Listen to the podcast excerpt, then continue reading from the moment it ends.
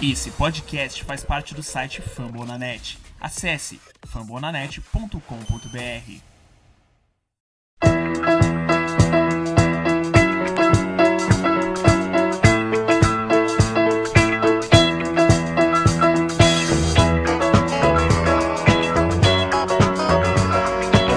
It's 89-84. Sixers and they get inside. Unbelievable. Julius Irving. Jones with the ball. Finds Julius Irving. Drives to the basket. Goes up and. Oh, unbelievable shot. Listen to the. Iverson. Bothered by Lewis. Iverson. How about that? step That's over Teron Lewis. Seven straight points by Iverson. Looked like he was dead in the water. The Sixers by four. No timeout. Brett Brown says play on. Sixers need a two to tie, a three to go ahead. Covington for the lead. Yes! Out. Here's Ilyasova. Here's McConnell. Can he get it off? Yes! And the Sixers win it! Simmons in transition. What a pass to Embiid! My goodness! Posterize his. And the Sixers, clap your hands, everybody. É, bom dia, boa tarde, boa noite. Eu sou o Shield, administrador do perfil 76ers e a gente veio pro episódio. Qual que é mesmo, Sequim? Que eu nem lembro? 17. 17. Esqueci de ler aqui, pô. Tá bom, capítulo 17 aí, esse pós-processo aí que a gente fez, né? Que deu três partes. Caramba, eu não. Eu, não, eu achei que, que daria uma só. E acabou que a gente teve que estender bastante.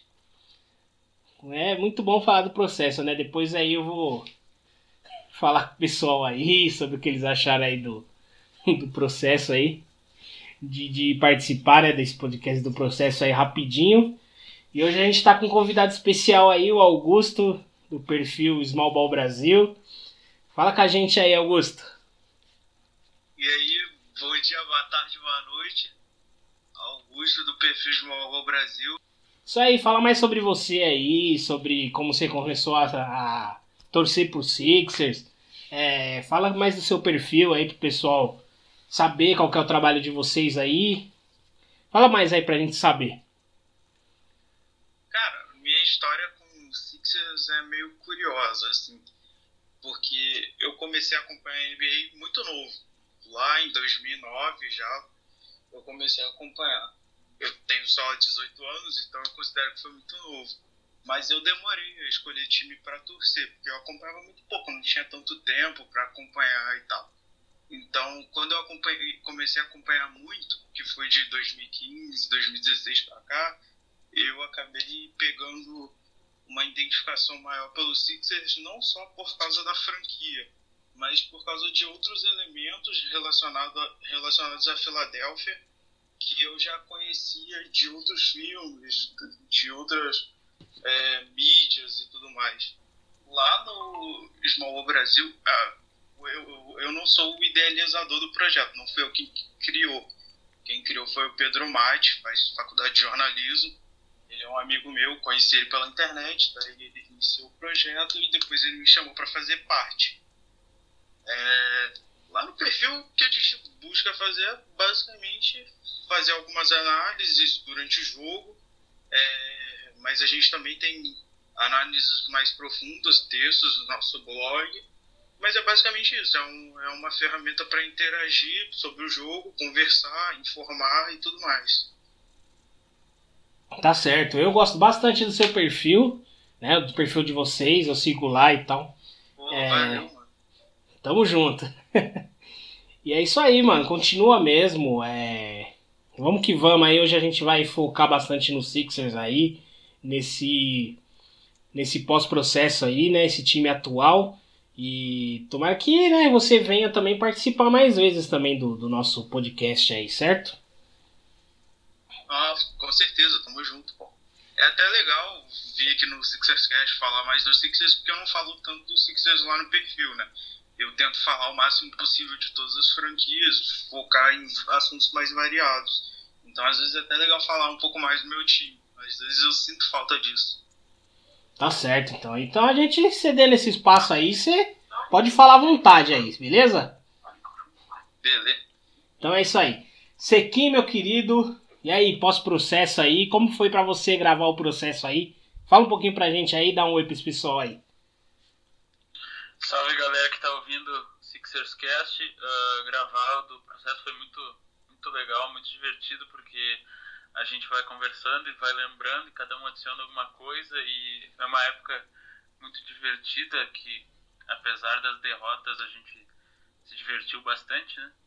E que é o que nos trouxe onde nós estamos agora.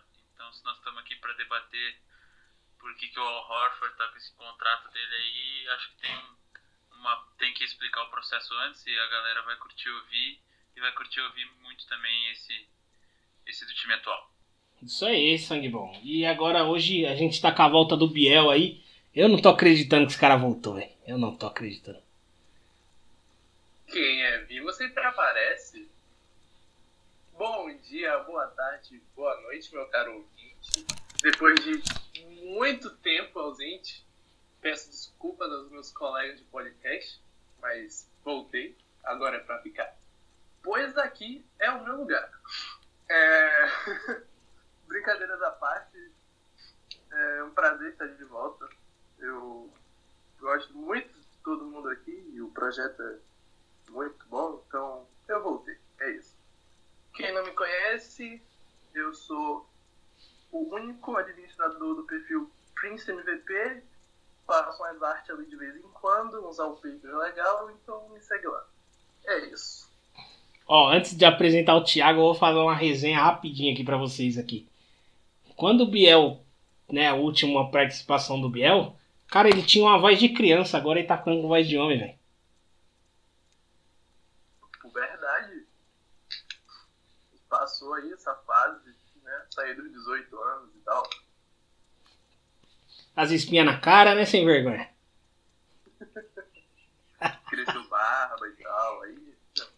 Tá certo. O Isaac ainda não saiu dessa fase, eu acho. Então. Ah, mas ele deve estar com a mesma voz, então deixa quieto.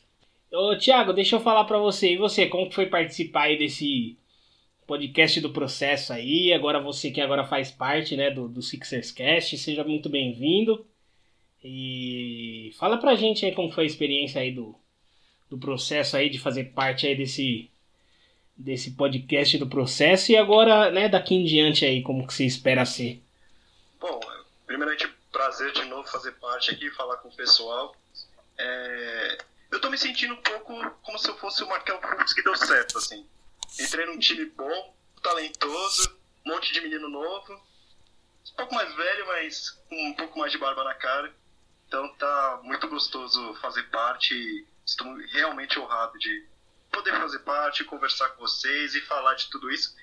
Depois desse episódio maravilhoso, aliás, episódios maravilhosos do processo, eu amo o processo, ter participado, ter conversado e, e redescobrindo coisas que estavam às vezes esquecidas na memória, então é sempre muito bom. Relembrar de Arslan Kazemi e outras lendas é sempre bom. Então, Agora uma parte um pouco mais. Elton Brand. Mas vamos lá. É, os caras já começa como já? Elton Brand. A gente vai falar um pouquinho mais à frente dele, porque agora ainda não é o momento, né? A gente vai começar aí pela draft de. Pela draft não, né? Pela free agência aí de 2018, né? Aí a gente reassina com o DJ Redick, o que eu achei uma boa. E vou falar um negócio aqui para vocês, né? É, eu achei que esse, esse não seria o último contrato dele com o Sixers. Eu achei que ele ia ficar um pouquinho mais de tempo, ele ia fazer parte desse, desse time de hoje. Felizmente não aconteceu, mas pra época eu achei que, que foi um contrato muito bom que ele assinou. E eu queria saber da opinião de vocês, o que vocês acharam que né, reduziu bastante. Primeira vez ele no primeiro contrato que ele assinou foi 23 milhões e aí reduziu para 12,5. Eu queria saber a opinião de vocês aí.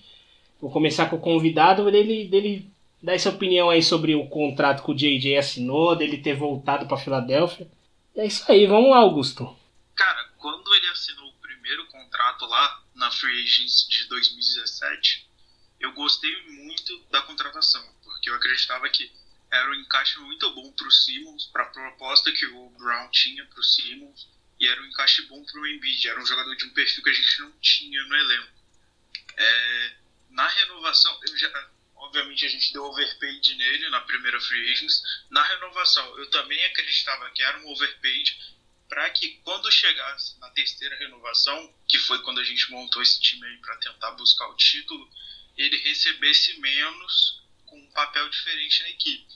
Mas eu meio que fui pego de surpresa pelo Sixers não ter insistido na renovação dele e pelo preço que New Orleans pagou também, né?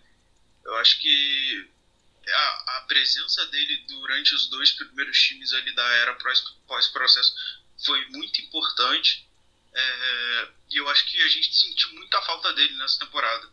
Não, eu, eu, concordo com, com o que foi dito e acho que esse a gente não ter insistido que o Augusto falou, acho que é uma das acho que isso é um, meio que um fruto da visão do, do Elton Brand, do, da filosofia que ele adotou para montar esse time, né?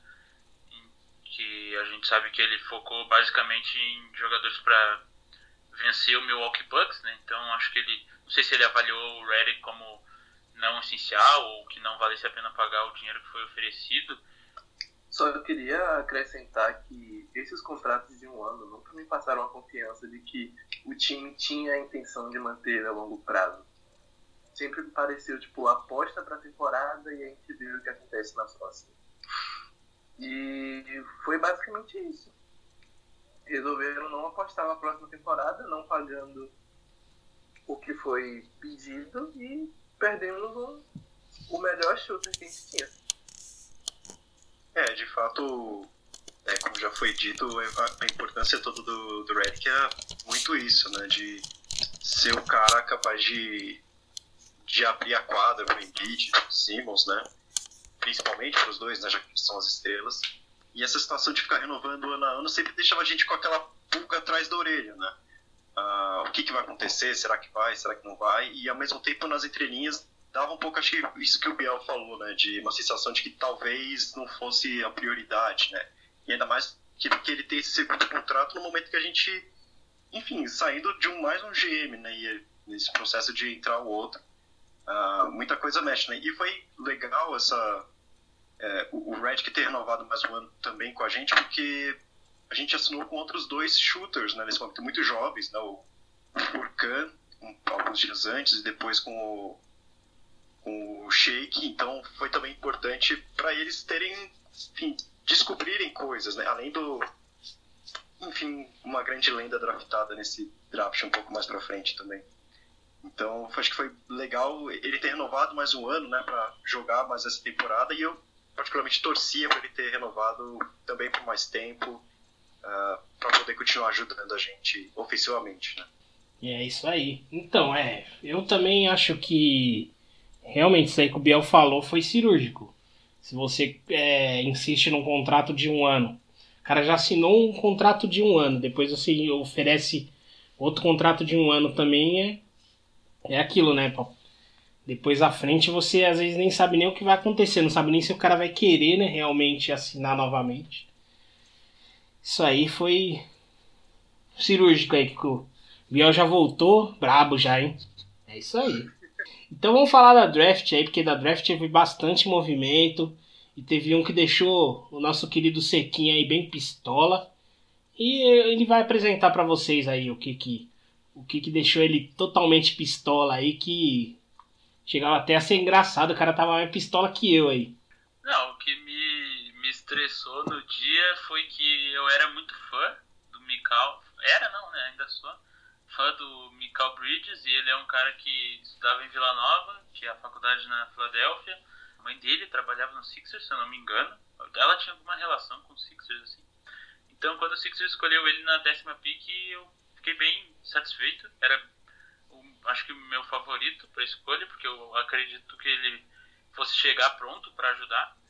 E acho que é o que o Sixers precisava, talvez ainda precise. Então, quando a troca do Zaire foi anunciada, me deixou bem puta, porque eu tava bem empolgado com o Mikal. Claro que depois faz, faz sentido, porque essa pique do Hit naquela época tinha bastante valor. Então foi uma das dos assets que a gente torrou para trazer o Tobias Harris, né? Acho que seria bem difícil trazer ele sem essa pick.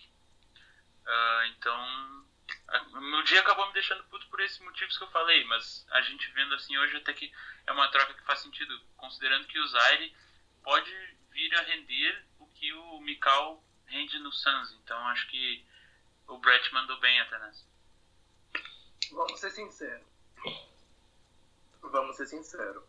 Você é viúva do Mikal até hoje. Não diga que você só ficou puto na época, você é puto até hoje com essa troca.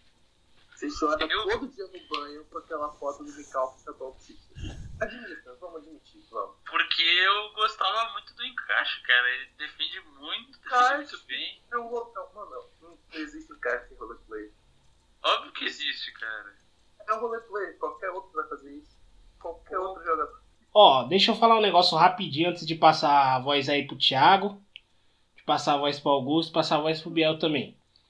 Eu na época eu fiquei chateado, fiquei chateado sim, porque eu também queria, né, o Mikal, eu ficava bastante vendo assim, é, lances dele e imaginava como ele encaixaria nesse time. Então foi um pouco frustrante e tal. Eu até falei na época, eu falei, meu, já acabou esse negócio da gente querer escolha de primeiro round e tal, essas, né? Eu acho que na, na época eu nem pensava que a gente podia fazer é, uma, uma proposta para adquirir o Tobias, né? Que era um cara que intrigava muito né, o pessoal lá do grupo, né? Acho que o Sequinho lembra, o Biel lembra. Intrigava muito ter esse negócio de ter né, o, o Tobias Harris. Tanto é que a gente sempre fala, ah, mas não tem. Eu acho que não vai ter como a gente ter um jogador que nem ele e tal. E o resto é história, ele já tá aqui já, né? Depois mais à frente a gente continua falando dele. Mas eu assim, eu não via mu- muito. Como que eu posso falar? Eu não via muita é, necessidade de ter um jogador que nem o Zaire Smith aqui.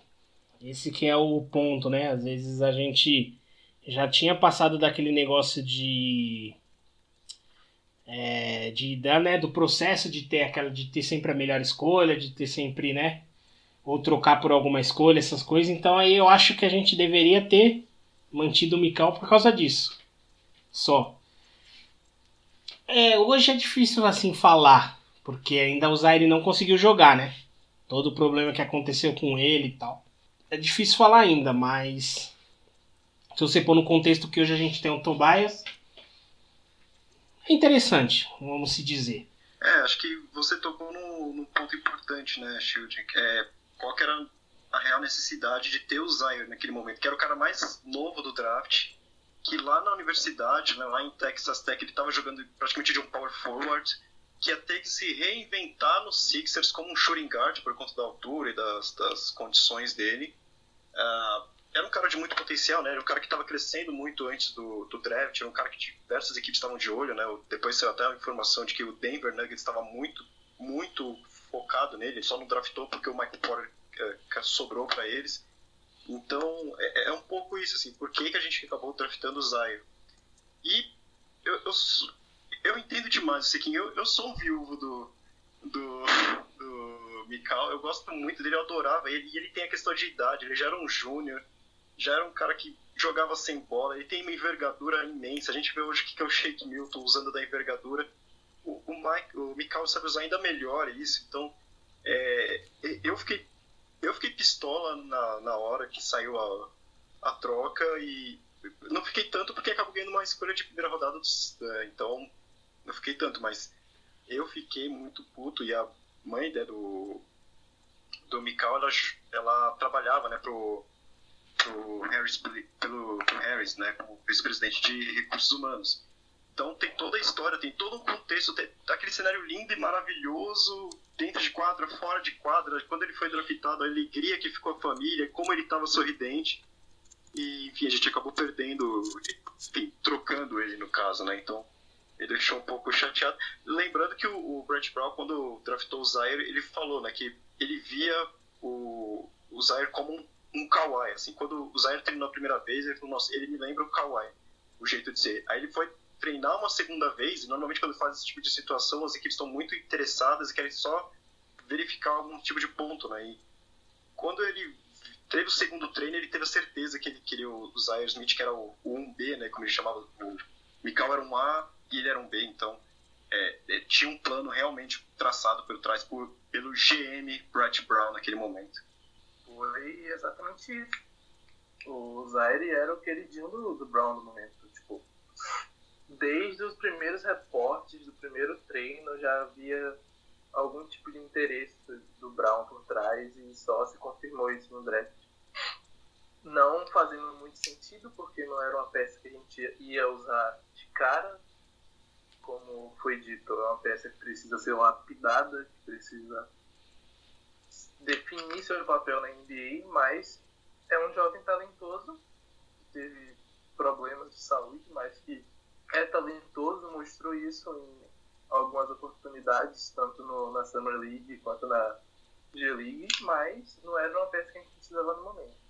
A gente ficou triste, alguns, por causa da troca. Eu fiquei indiferente, não, não esperava muita coisa do draft, mas é isso aí.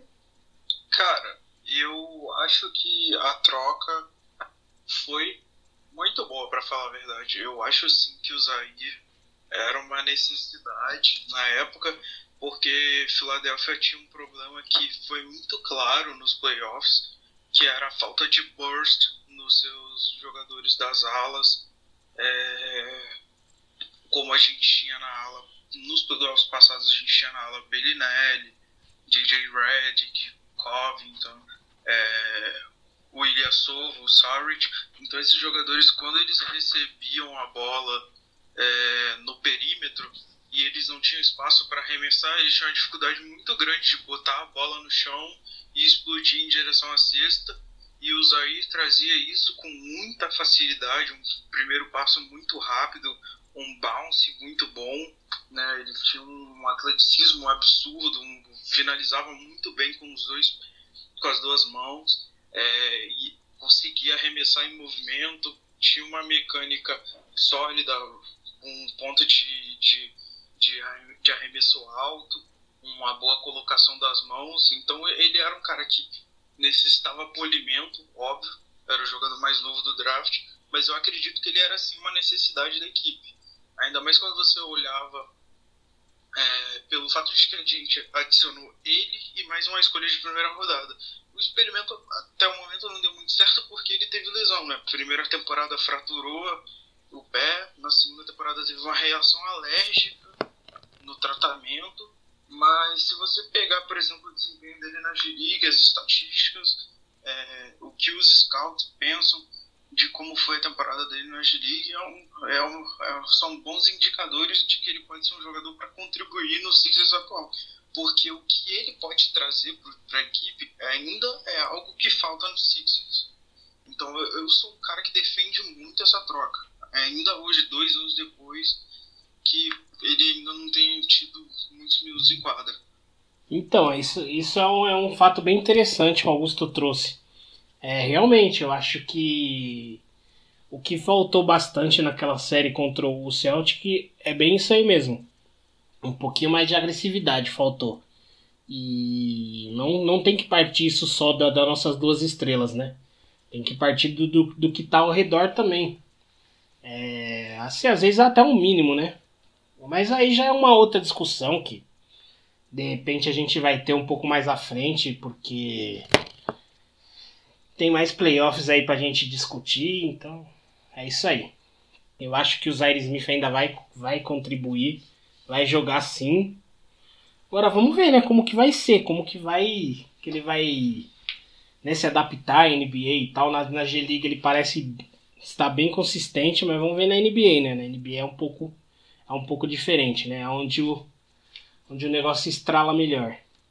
E essa draft também é interessante, a gente nem explicou porque né, foi o Brett Brown que fez a, essa draft, ele tava fazendo ali a, aquele um bico de GM, né? Porque tinha dado aquela, aquele rolo todo que a gente explicou no final do, do, do episódio aí do processo, né? Que foi as contas lá do, do Brian Colangelo. Então, o Brett Brown foi o cara que, que fez essa draft. E num contexto geral foi uma draft muito interessante, porque depois a gente teve Landry Shamet, infelizmente não tá mais, mas foi uma escolha incrível, que acho que todo mundo que tá aqui nesse presente nesse podcast vai concordar com isso.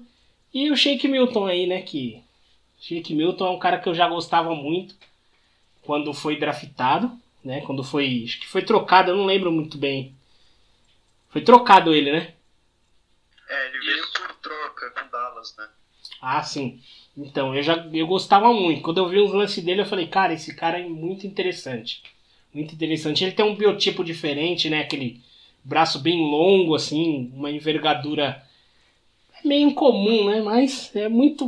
Eu gostava muito dele. Na época. Ele também veio. Quando ele tava, ele tava machucado, né?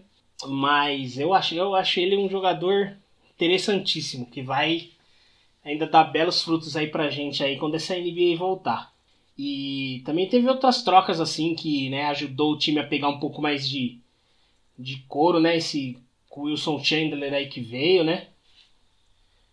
E o Mike Muscala também. O Mike Muscala é o, é o cara que eu e o Sequim defendemos bastante. E os caras achou que nós amava ele, né? Não é não, Sequim? É, que assim, o, o Sixers perdia, aí o Embiid fazia 12 pontos. Só que o Muscala tinha ficado 1 de 5 da linha de 3. Aí a culpa era do Muscala? Essas coisas que eu não, não aceitava. Nunca foi um baita jogador, mas era um, um cara que assim, a galera culpava como culpava e odiava como se ele fosse muito pior e muito mais protagonista do que ele realmente era. né? Então, realmente. É uma das coisas que eu detestava no pessoal que fazia com o Covington, né? O pessoal também era muito injusto com o Covington, só foi ele embora e começou a sentir saudade. E o resto é história, né, Não é não, Siquim? Exatamente, exatamente a mesma coisa. O Covington era cobrado também, como se fosse para matar as 10 bolas de 3 por jogo e ser protagonista sempre. Então, acho que a galera às vezes exagera. É isso aí. Então, eu gostei muito da draft. Agora eu quero saber da, né, de vocês, o que vocês acharam. Mas eu acho que, assim, é, pós algumas drafts assim do, do, do San Rink, eu acho que essa foi uma das melhores que, que, que, que ocorreu aí com o Sixers, que foi na mão aí do Brett Brown. Cara, eu, uma coisa que eu gosto sempre de destacar nesse recrutamento de 2018 é que como o Brett Brown ele estabeleceu um método de escolha de jogadores que basicamente virou padrão no Sixers hoje, né?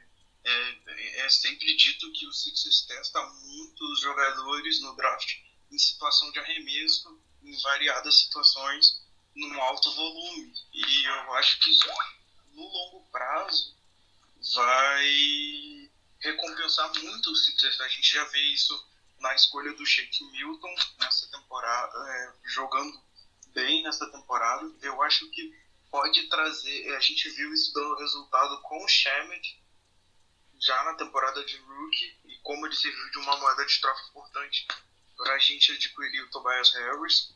É, eu acho que isso pode aparecer novamente na escolha do Zaire Smith e pode aparecer, por exemplo, na escolha do Shayok, que a gente fez no draft desse ano, que está no time da G-League. né?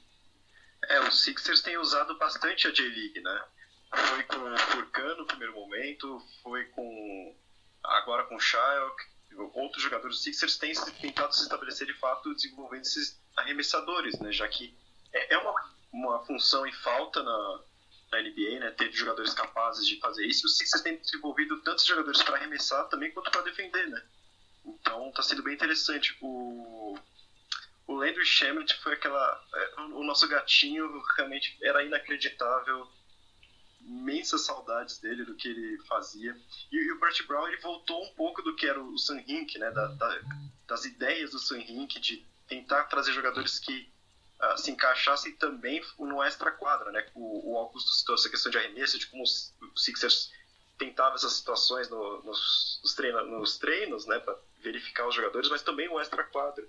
Então o Brett Brown pensou também muito isso. Isso era um contexto importante. O Brett Brown sempre fala da cultura, né? De uma cultura, de uma cultura. E isso também veio. Então foi o, o draft do Shake Milton, Landry Shamet, ah, mesmo o Zaire Smith. Então, foi um draft. Eu gostei demais desse draft. Né? Eu, eu, eu amei esse draft, pra falar a verdade. Diante das possibilidades, achei lindo.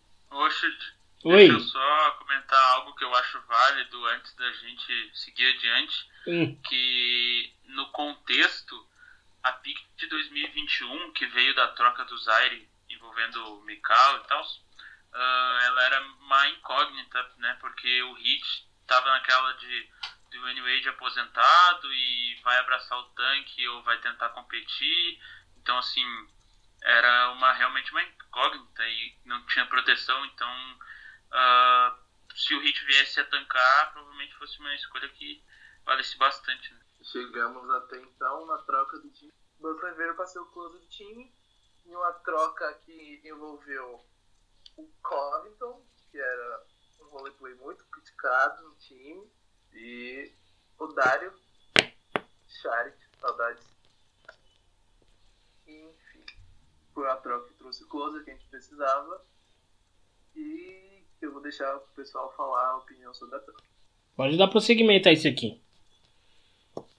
Não, acho que é interessante a gente colocar que o time tava, tinha oito vitórias e cinco derrotas né, até o momento da troca, então foi bem no começo. O Elton Brand não quis nem saber, nem deixar o negócio rolar um pouco mais, ele já puxou o gatilho, até porque tinha toda a situação do Jimmy Butler tá brigado com o Towns, com time do Minnesota, que teve aquela história que ele jogou com, os, com terceira, com o terceiro quinteto, né, os- o banco do banco e ganhou do time titular, então tem todos esses bastidores aí.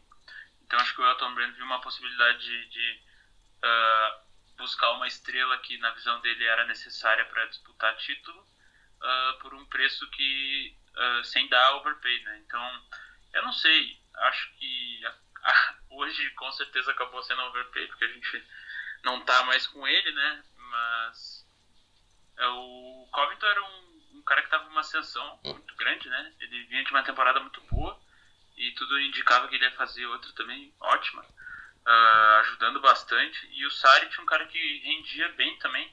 Claro, não é um, um power forward ideal para o time titular, mas um cara que se viesse como sexto homem, com certeza brigaria pelo Six Man of the Year, né? Acho que é um cara que pode contribuir bastante na situação e no time certo. Então, acabou que o Butler veio por, por esses valores e motivos. Cara, a única coisa que eu não. que assim, é na época. É interessante você. Que nem eu falei no grupo, você ter o Jimmy Butler. Entendeu? É uma coisa que você fala, que você não pensa duas vezes. Entendeu? É um jogador que você sabe que, que vai trazer resultado. E por mais problemático que tenha sido é, passagens dele lá, saída dele do, do Chicago e né, como foi problemático desde que chegou no Minnesota. E aí você é intrigante você ter um cara desse no time. Só que o que, acontece? Você deu dois starter, cara, seu do seu time pra ter ele. E o que que acontecia? A variação que você tinha entre o Wilson Chandler jogar ou não era, era imensa. Então aí começou a dar, dar problema, né? E aí o seu Elton Brand, né, que que ele entende que, que tem que ter é, as estrelas e tal, tem que ter a força bruta, né? O que ele mostrou aqui até agora que, né, que ele é agressivo, né? Por mais que não seja uma coisa correta ou que ou todas as decisões que ele tomou até agora é, sejam corretas, não. Ele só quis mostrar que ele é agressivo, foi a única coisa que ele fez até agora. E ele viu que não estava dando certo, ele precisava né, de mais um cara. Ele precisava da, da posição 4 que ele tinha é, deixado passar, que era o Dario Dario Saric, que estava aqui, que fazia tudo direitinho. Na mão do Brett ele funciona bem, porque o Brett sabe usar ele, sabe que ele com a mão na bola ele toma decisões né, interessantes. E até agora ninguém soube usar o Dario Saric corretamente, né? Vamos se dizer assim. Porque ele não funcionou ainda, nem em Minnesota ele não funcionou e muito menos em Fênix, né? É, até eu e o Thiago conversamos esses dias sobre, sobre isso e tal. É, pois é, a gente tava falando justamente disso, né? O, o Chart, quem não começou a acompanhar o Chart só depois do Sixers não consegue entender o que é o Dario Chart, né? O Sixers já não conseguiu entender tão bem assim, mas o Sixers conseguiu entender e conseguiu fazer, desenvolver, né? Ah, o Chart, a grande qualidade do Dario Chart é a bola nas mãos. A grande qualidade dele é essa. O Sixers soube usar, o Minnesota não entendeu nada, o Phoenix um pouco, mas ainda com uma certa dificuldade, e o Chart não vai conseguir render sem ter essa possibilidade, não ser o, assistente do time, mas dar o passe para o passe. Ele é um cara que consegue organizar nas pequenas coisas, além do, da questão de rebote ofensivo. Quando o Charit saiu, uma das coisas que teve com a gente também, a gente teve uma certa queda no número de rebotes também, rebote ofensivo. Porque o Dario Charit ele dava esse tipo de situação, embora não seja um cara explosivo, ele é um cara que traz isso também. E como o Sequim falou, né, o Covington era outro cara importante, tipo, tinha acabado de ser defensor, um dos, um dos defensores do ano, né? Ah, você perdeu dois starters e como você falou, tem se depender do Wilson Chandler para fazer o 4 também, acaba mudando muita coisa, né?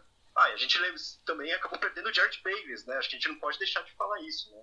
E, enfim, esquece. Mas então, é. Armador careca. Nossa! A gente ainda vai fazer esse episódio, hein? A gente ainda vai fazer. O Ravens foi só como salary dump nesse, nessa troca, né? E aí, a gente nem usava ele, por exemplo. Raramente entrava. É, cara, essa troca é complicada. Porque, vai observar, o core dessa troca, a gente deu dois starters. Foi uma escolha de primeira rodada também, não foi? Que a gente deu. Foi uma de segunda rodada do draft de 2022. Ah, irrelevante. É, a gente deu dois titulares e como gostei da parte que tu tocou aí do rebote do rebote que a gente perdeu em rebote ofensivo e defensivo, né? Porque tanto o Covington como o Sarich eram dois jogadores fundamentais nessa questão, porque eles eram eles tinham tamanho, eles tinham é, envergadura, né? eles são longos, é, eles tinham um bom posicionamento para pegar rebote, faz- sabiam fazer box out, e isso aí facilitava muito o trabalho do Simmons e do Embiid para pegar rebotes. E mesmo que o Butler seja um cara muito atlético, tenha muita noção de posicionamento para pegar rebote, a gente perdeu porque o Wilson Chandler é um cara que peca muito nessa área do jogo, né? Eu não sou. Na época, eu defendi essa troca, mas eu defendi que. Mas eu fiz o adendo de que essa troca podia ser um overpaid, que foi o que aconteceu, né? Demos dois titulares, demos uma escolha de, de segunda rodada, e aí depois perdemos o Butler, que virou um Josh Richardson. Então, basicamente, a gente trocou um cara que foi primeiro time de defesa, que chutava 37, 38% de bola de 3, é, um cara que chutava 40% de bola de 3, que era o Saurich, pelo Josh Richardson. Eu não acho que vale a pena no final de tudo. Se você pensar nesse contexto geral do que aconteceu agora, é, é muito. É muito. Como que eu posso falar? É muito. Muito triste o que aconteceu. Não, não é triste ainda. é Decepcionante. Decepcionante. É muito decepcionante porque. Eu acho que o Josh Richardson, por mais que eu goste dele, por mais que eu ache ele um jogador decente, não vale os dois que foram trocados. Não vale. Tanto é que, que o que me intrigava assim no nesse nessa quando o Jimmy Butler né, saiu, que tal que que aí veio o Josh Richardson, eu pensava que ia vir um jogador a mais também do Heat. E coisa que não veio e eu fiquei bastante frustrado com isso. Mas é complicado. Só queria deixar esse esse adendo aí rapidinho. Uma outra coisa que eu esqueci de falar que eu queria adicionar é que o fato da gente ter é, pegado, adquirido o Butler para ser um closer também foi uma coisa que durou pouco. Nas primeiras semanas ele realmente foi muito bem como closer. Teve o game winner contra Charlotte, o game winner contra Brooklyn, mas a gente vê que não é uma coisa que se perpetuou no decorrer da temporada e que, por exemplo, na, por exemplo, na série contra Toronto, no jogo 7, ele desapareceu, cara. Acho que ele fez 13 pontos naquele jogo se ele é o closer da equipe, a gente esperava que ele aparecesse, né?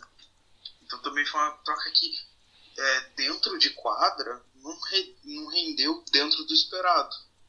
É porque assim, essa, é, a gente falar como closer é, é meio. Tipo assim, bota um pouco mais do que a gente realmente espera. É assim, por exemplo, é, ele, ele fez aquele game winner contra a Nets e contra o Hornets, entendeu? E todo mundo ficou, nossa, pensando que ele ia fazer isso sempre. Só que, se você pegar num contexto de que começava o quarto quarto e o time realmente some, é o que acontece isso até hoje, e ele pegava a bola e realmente às vezes né, pontuava ali, fez que nem ele fez contra o Celtic, que nem ele fez contra o. Teve um time também que ele fez que ele tava, acho que com 7 pontos no jogo inteiro, e aí no último quarto ele catou e acho que fez uns 15 pontos. Então, assim, se você pensar que é só pra fechar ali na última bola, e aí ele vai ficar devendo mesmo, mas se você pensar num contexto em que quarto quarto o Sixers perde muito, mas tipo muito mesmo, porque bola começa a queimar, começa aquele turnover. Eu já tô cansado de falar desse turnover aí. É... Eu acho que ele pegava a bola debaixo do braço, assim, errava muito pouco e fazia o time jogar um pouco melhor com um pouco mais de confiança. Então, assim, eu achei que era, era, era a necessidade do time isso, mas é difícil você perder dois jogadores e aí você achar que o Wilson Chandler e o Muscala vão, vão não vão fazer a gente sentir a falta. E aí tanto é que a gente teve que fazer uma troca pelo Tobias Harris e teve que gastar mais mais é, é ativos que a gente tinha, né? Eu só queria fazer um adendo da troca do Butler. Que é, foi, a gente trocou Covington e Saric por seis meses de Butler, que virou Josh Richardson e espaço no cap pro Al Horford. Eu só queria dizer isso. Só finalizando, pra gente passar adiante isso do Butler, acho que esses game winners dele contra o Hornets, contra o Nets e contra. E uh, também um, que ele, essa fama que ele adquiriu ao longo da carreira, não que ele não mereça isso, que ele não, não seja um closer, mas acho que uh, acaba superestimando um pouco ele, porque até eu, eu mesmo já, já defendi isso, de que ele fosse um, um closer perfeito, e a gente viu nos playoffs que ele não era porque ele não conseguiu marcar o Kawhi Leonard e fez um jogo 7 bem, bem ridículo. Então, assim, acho que essas, essas bolas no último segundo que, que vai pro YouTube, pro Facebook, acho que isso acaba superestimando um pouco ele. Fora que é um cara que nunca a gente nunca viu ele, a maioria do tempo ele não se deu bem com o Brett Brown. Não, ele não parecia insatisfeito com a função dele, com os minutos que ele recebia. Então, assim, uh, saiu, não digo pela porta dos fundos, porque não, não foi necessariamente brigado, mas acho que não saiu de bem, assim, com a, com a franquia. Então, assim, complicado mesmo a gente abrir mão de dois starters por seis meses de Jimmy Butler. A troca do Tobias, eu me lembro que veio na, na calada aí da, da madrugada, né? Todo mundo dormindo, eu lá no QAP total. Mas ainda nem, nem foi eu que vi essa primeira, hein? Os caras soltaram no grupo e foi complicado. Eu vou falar por que, que foi complicado. Porque o jogo anterior foi contra o, o Raptors, né? E foi o último jogo do, do Shamet, né? E ele jogou muito. Teve até aquele lance que ele matou a bola de três e o sem vergonha lá do juiz né? deu a falta de ataque dele. Aí eu fiquei pistola aquele jogo, viu? Minha nossa. Vocês lembram desse jogo aí? Claro, a gente veio até. A gente até perdeu o jogo depois. Então. Por causa dessa bola aí, né? Muito em questão dessa. Que é assim, também não dá pra falar isso, mas se ele mata essa bola aí, a gente ia patar o jogo e o jogo ia ficar quente pra caramba. Mas então, é dando continuidade a isso. Aí eu acho que esse último jogo do, do, do Chamet aqui foi bem bem triste pra mim, entendeu? Porque depois ele já foi trocado, assim, sabe? Não sei como que foi o sentimento dele. Mas o meu eu falei, caramba, pô, Dava pra ter deixado ele mais um tempo aí, mas a gente tinha conseguido o Tobias Harris, né? Que era, que nem eu falei, intrigava muito o, o grupo, né? A gente tem um grupo lá, a gente ficava muito falando, ah, tal jogador daria certo, tal jogador. E quando a gente tocava no nome do Tobias, ah, mas o Tobias não tem como vir, entendeu? E aí, na calada da madrugada, chegou o Tobias. E aí eu deixo aí pro Sequinho falar, que o Sequinho ama o Tobias. É, eu, eu sou fã do Tobias e todo mundo sabe disso. Por isso que eu reclamo, xingo tanto ele. Mas acho que é interessante o Shude falar isso, porque com a perda do Saric, a gente não teve um, um número 4, um power forward realmente ah, regular, né? Sólido. O Wilson Chandler era um cara pra vir do banco e ajudar em alguns minutos, mas nunca, nunca foi um cara pra jogar de titular. Então, assim, complicado mesmo. Era algo que faltava no nosso time, né? E eu lembro que o, o PH, né, o Mano Brown da NBA, que todo mundo aí conhece, ele me mandou mensagem às 5 e meia da manhã, me ligou, dizendo assim, acorda porra, trocaram o Shemet, não sei o que. Aí no outro dia eu acordei, não entendendo nada, e cara, eu lembro até que eu fiz uma montagem, o Quarteto Fantástico, era um cartaz do filme, assim, aí na cara dos personagens o Embiid o Simmons, o Butler e o Tobias Harris. Tudo isso pro Kawhi Leonard estragar os nossos sonhos, né? Mas acho que assim, o time com o Butler não teve um grande salto, né? Antes do Butler tava 8 vitórias, 5 derrotas e até a, até a troca do Tobias ah, tava 26 vitórias e 15 derrotas, então praticamente a mesma coisa, né? Então foi realmente muito rápido, né? Então é difícil a gente avaliar como o time se portou. O Tobias era sempre o nome cogitado no grupo porque a gente tinha ele como o upgrade pro Dario. A gente sempre cogitava de pagar o 15, não, era 15 milhões no Tobias, que era o que a gente sonhava, pagar caro no Tobias era 15 milhões por ano, ou 12 no Mirotic. Era isso, era sempre essa discussão. Quanto que a gente vai pagar? A gente, gasta muito pagando no Tobias sendo 15 milhões ou paga um pouquinho menos no, no Mirotic.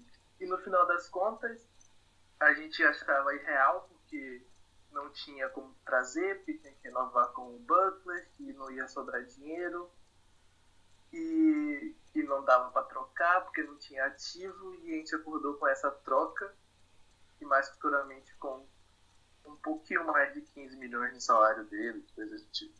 Um pouco mais do dobro você quer falar, né?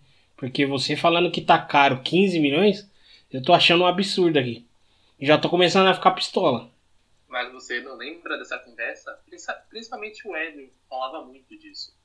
De que era tipo 15 milhões no Tobias e 12, 10 no Mirotic, que era que, a, que a gente achava que eles iam assinar na off-season. Então, 35 é um, pou- um pouquinho mais caro. Pouquinho muito.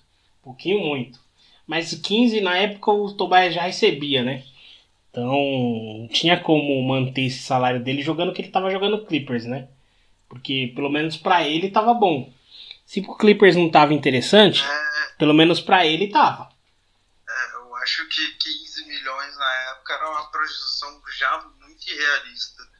O Tobias era um jogador ali facilmente, facilmente de 20, 22, talvez até 25 milhões de, de dólares por ano, jogando aquele basquete 20 pontos por jogo, chutando quase 50, 40, 90, muito eficiente. Eu acho que 15 milhões de dólares era uma, uma projeção irreal para ele. Cara, a troca pra mim desnecessária, ruim, e eu adoraria que não tivesse acontecido. Concordo. É, e essa, e essa projeção até do Tobias SB15, o Bob Marks da ESPN, quando o, o Tobias estava no Clippers, já falava, o Tobias é um cara que, pra gente ficar de olho, que é capaz de ele, ele vai pleitear o contrato máximo. Aquilo que ele tá conseguindo e o espaço que vai ter no mercado, ele é um cara pra ficar de olho que deve, mesmo não sendo uma estrela, pleitear isso, por conta das situações. É, e realmente, foi uma troca... O, o Shemet tava tão tão quente, ele tava tão legal de ver o, o Shemet que isso doeu muito também. A gente ainda deu uma escolha de primeira rodada a gente deu muita coisa por ele. Claro, a gente não deu só pelo Tobias, veio também o Boban e o Mike Scott, né? Então, ó, ó, ó que troca maravilhosa. O contexto da troca foi interessante, né? Você ter o Tobias, que é tudo isso que a gente falou, na época recebendo né, 15. É, então, um contexto interessante, mas mas o negócio de ter o Sarit, de ter o Sarit, ó, perdão, de ter o Chamet na, na nessa nessa troca que foi realmente doloroso. Mas se você pensar num, num, num contexto em que você consegue o Tobias e você consegue o, o Mike Scott, que para mim é um upgrade ao Muscala, é interessante. Fora o Boban, que a gente não tinha um. Um como que é? Um backup center pro Embiid, né? É, a, questão do backup do Embiid, a questão do backup do Simmons, acho que é o que mais pegou. A gente fez todas essas trocas. Claro, no dia seguinte a gente troca o Fultz, né? Mas também já não estava jogando. É, mas a gente não tem um backup pro Simmons e não tem um backup pro, pro Embiid. Investir tanto para tentar melhorar aquele quinteto inicial, acho que foi um, uma questão muito pesada e perdeu os arremessadores, né? principalmente o Landry Shamet. O que eu ia comentar é que eu concordo um pouco, um pouco não, concordo com o Augusto que foi uma troca bem ruim, não pelo fato do Tobias Harris, né? Acho que era um cara que fazia sentido, né, no nosso time, porque era uma posição que a gente estava em falta, mas o, a troca em si é muito ruim, né? É uma é a nossa pick de primeiro round desse ano, a do Miami e duas, mais duas picks de segundo round, uh, dois roller players que assim, nada demais, mas também talvez pudessem contribuir ainda. E o Shemet, né, que era um cara que estava jogando muita bola, como já foi dito aí. E acho justo, acho que eu só discordo um pouco de vocês disso do Boban ser o backup para Embiid, porque acho que durante a temporada regular até pode ser, mas nos playoffs a gente viu que isso foi bem complicado. O Boban realmente não não consegue ter minutos em quadra de playoffs porque é um jogo muito intenso, muito rápido, muito físico e ele não consegue render nesse nesse estilo de jogo, né? Tanto é que o Sixers foi atrás do Greg Monroe para jogar, caso o Embiid se lesionasse ou não pudesse jogar, que foi o que aconteceu.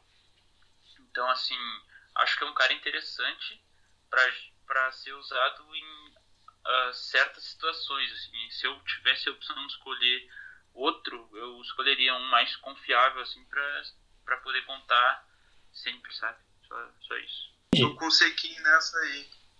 É, eu acho que o Boban Marjanovic nunca foi o backup do Embiid.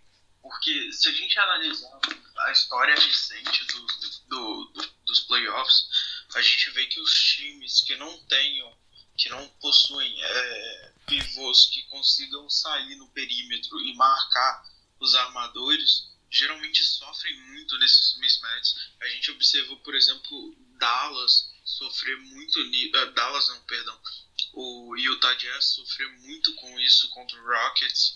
É, o, o Minnesota também na primeira temporada do Cat nos playoffs, né, com o Butler, na primeira temporada do Butler o Towns também foi muito exposto nesse sentido, quando precisava trocar e vir para o perímetro marcar. Então a gente perdia muito com o Marjanovic nessas situações. E sem contar que ele é um cara lento, que prejudica muito a defesa de transição, que no basquetebol é, moderno é algo que decide muito o jogo. É, então acho que ele, ele nunca foi esse backup e eu acho que backup pro Simmons nunca foi um problema daquele time, porque o Butler é, sempre se provou competente armando o time, sendo um distribuidor de segunda unidade, e a gente tem mais comprovação disso nessa temporada como é, com ele assumindo o papel de criador primário do Miami Heat. É, essa questão do só para reforçar, quando eu falei do backup do Simmons, é, de fato, o Butler é, é um grande criador. O, o, Butler é um grande defensor, um bom criador de, de jogadas, criador primário, e ele também é um defensivo e ele também consegue arremessar. Então o Butler ele tem um pacote completo né, em relação a diversas funções do jogo. É, o, o, meu ponto naquele momento era que o time Butler, além de tudo, ele tinha também questões físicas, né? Então se a gente de repente não pode contar com o Simmons ou não pode contar com o Butler ao mesmo tempo, pensando em playoffs, o TJ não era esse jogador. Então, é, de fato, o Butler é capaz, mas eu, eu sentia a falta de um outro jogador e, eu, e esse cara que eu estava começando a ver no Shemet, o Shemet estava começando a ser um pouco melhor no sentido de enxergar situações, de conseguir, claro, não para ser um, um criador primário, mas de ser uma peça complementar que pudesse ajudar. Assim. Então, o Shemet me doeu também um pouco por isso. Assim. Ah, nesse sentido eu concordo. O Shemet ele foi um point guard no college, ele foi um, um criador secundário, um point guard, um shooting guard. Variou muito nessa função de criador secundário. Eu acho que faltou muito do Sixers explorar isso no jogo dele, inclusive. Se você perceber a passagem dele no, no Sixers, isso não é explorado. No Clippers, agora, também não é. Eu acho que isso é uma parte do jogo dele que podia ser mais explorada na NBA. Mas é isso, é isso. Por isso que eu achei que a troca do, do, do Fultz não foi interessante ali naquela, naquele momento, né? Ainda trocar pelo Jonathan Simmons. É, eu acho que o principal fator da, da troca do Fultz é. Acho que é o principal fator de todas as outras que o Elton Brand fez, né? Essa, esse sangue por, por trocar e por montar logo e ganhar logo e tudo para agora.